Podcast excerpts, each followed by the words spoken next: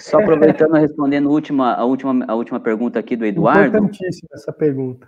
É, se eu trabalho numa profissão que não é tão tradicional, como estúdio de tatuagem, é, isso influencia em uma iniciação? Primeiro eu vou responder, Eduardo. Se você trabalhasse no estúdio de tatuagem aqui no Oriente de Sorocaba, eu ia lá para você dar uma retocada na minha.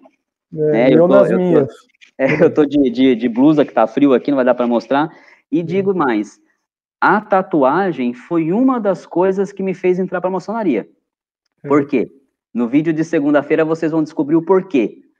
Vejam o vídeo que vocês vão descobrir, mas a tatuagem foi uma das coisas que me fez entrar para a maçonaria. Então, não. O que você faz, Eduardo, não é o que você é, tá? Então, volto a dizer, é, faça o correto, seja correto, ande pelo caminho do bem. Se você faz tatuagem, se você, cara, isso não importa. Importa o seu caráter, como você é como pessoa tá? E o que você mais vai ver é maçom tatuado. Acho que só não tem tatuado, tatuagem, o, o, o, como o Miguel disse respeitosamente, alguns ainda, nem todos, viu? Porque eu já vi é. alguns com alguns cabelos brancos. Sim, sim, sim. Tá? Quase todo mundo, né? Eu tô pretendendo agora fazer uma tatuagem, só uma, um pedaço do meu corpo só de maçonaria na, de tatuagem. Eu, eu, eu, não faço mais porque o corpo é pequenininho, não cabe. Não cabe. Senão, ó, quando eu fui fazer a minha, eu pedi ela de um jeito pro tatuador.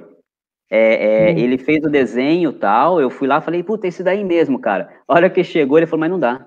Seu braço é muito pequeno para esse desenho, tem que adaptar a tatuagem. É, cara, eu sou. É, além de eu ser barbeiro, eu tava aí estudar tatuagem. Aqui aí a gente vai para astrologia, vai para outras coisas, enfim. Que legal. Meus irmãos, mais uma vez, muito obrigado a todos que participaram dessa live é, conosco.